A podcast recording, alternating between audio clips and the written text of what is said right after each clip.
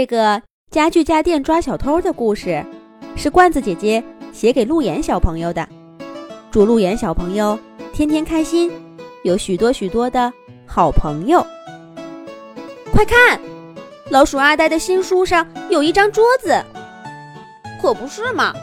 桌子上还有台灯呢。梦梦，你快看呢！让一让，让一让。我听说新书里面有个老鼠和鼠标的故事。考考家的家具家电朋友们正挤在电视机老 K 面前，兴致勃勃地收看老鼠阿呆的新书签售会直播。冰箱老 Q 嫌书架小 C 挡了他的视线，小木床暖暖嚷嚷着他在屋子里听到的声音不够大。鼠标鼠鼠跳起来好高，还是看不清画面。最后。电脑匆匆另外开了个屏幕，给离得远的家具家电和小家电们单独播放。大家边看边讨论，家里面热闹极了。考考家的家具家电朋友们都是阿呆的粉丝，每回考考小朋友买回阿呆的书，他们都要看上好几遍。今年这样难得的签售直播。大家怎么能错过呢？可看着看着，门忽然响了。糟糕，考考一家回来了。哎，这回来的可真不是时候。大家虽然一百个不乐意，还是恋恋不舍的从电视机老 K 屏幕上挪开眼睛，各归各位。然而。大家都回去半天了，门还是没开。门锁里的咔嚓声却一直没停。难道是钥匙坏了？大家静静的听了一会儿，沙发莎莎忽然说道：“对了，考考小朋友不是应该在签售现场吗？”大家这才想起来，考考一家一大清早就出门了。去看老鼠阿呆。电视机老 K 小心翼翼地拧开屏幕，签售会现场的摄像机在观众席上扫过。坐在第一排中间位置、戴帽子的小男孩，可不就是考考？他旁边坐着的是爸爸妈妈。那这开门的是小偷？家具家电朋友们异口同声地说道：“这可怎么办？”米莉、小六又来小偷了。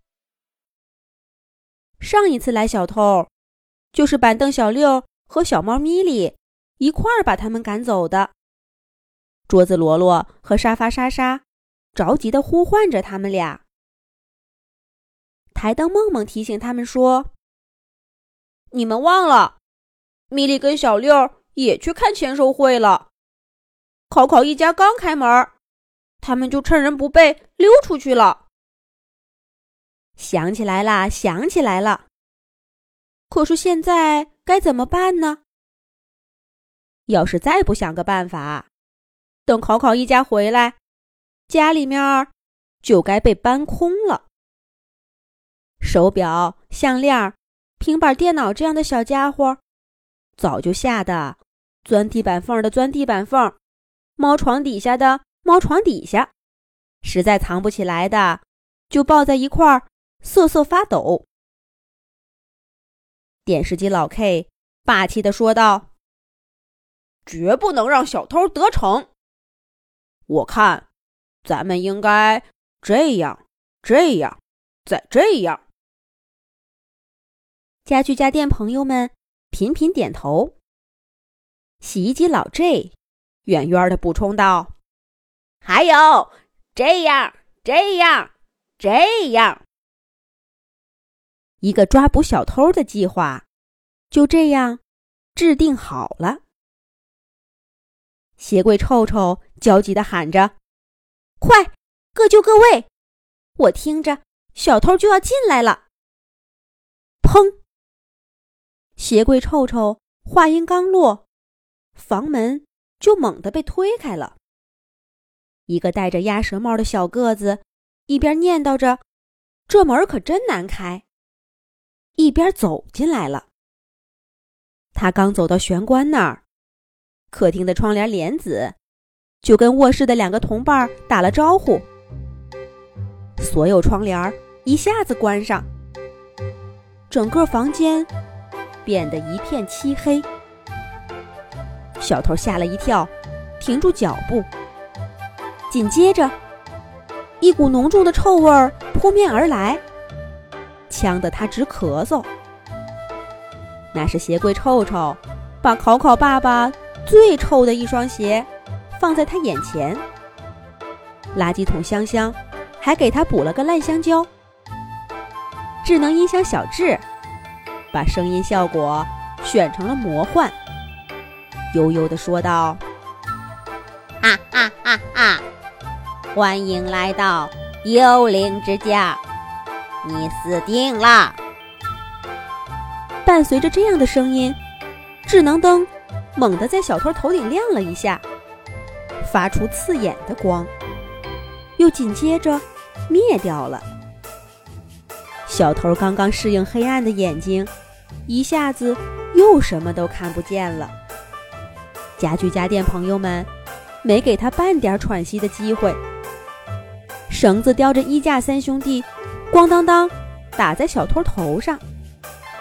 吸尘器“呜”的一声，在小偷耳边呼啸而过。玩具小熊伴着智能灯再次亮起的光，在小偷面前做了个鬼脸。扫地机器人 Robot 趁小偷被吓倒在地，推着他就去了阳台。智能拖把包伯他早就等候多时了，他抓起小偷。往洗衣机老 J 肚子里一塞，微波炉小丁往老 J 的盖子上一坐，任凭小偷在里面哭喊，可就是出不来。另一边呢，电脑匆匆跟鼠标键盘一起配合，拨通了公安局的电话。没多一会儿，警察叔叔就上门带走了被塞在洗衣机里面的小偷。小偷不停的讲述他的遭遇，可谁会相信他呢？考考家的家具家电朋友们，看上去规矩的很。可是等警察叔叔一走，大家就忍不住欢呼起来：“太好了，我们抓住一个小偷！”电视机老 K 继续给大家播放签售直播。考考小朋友。正站在台子中央，请老鼠作家签名呢。等他晚上回来，家具家电朋友们就又有新书看了。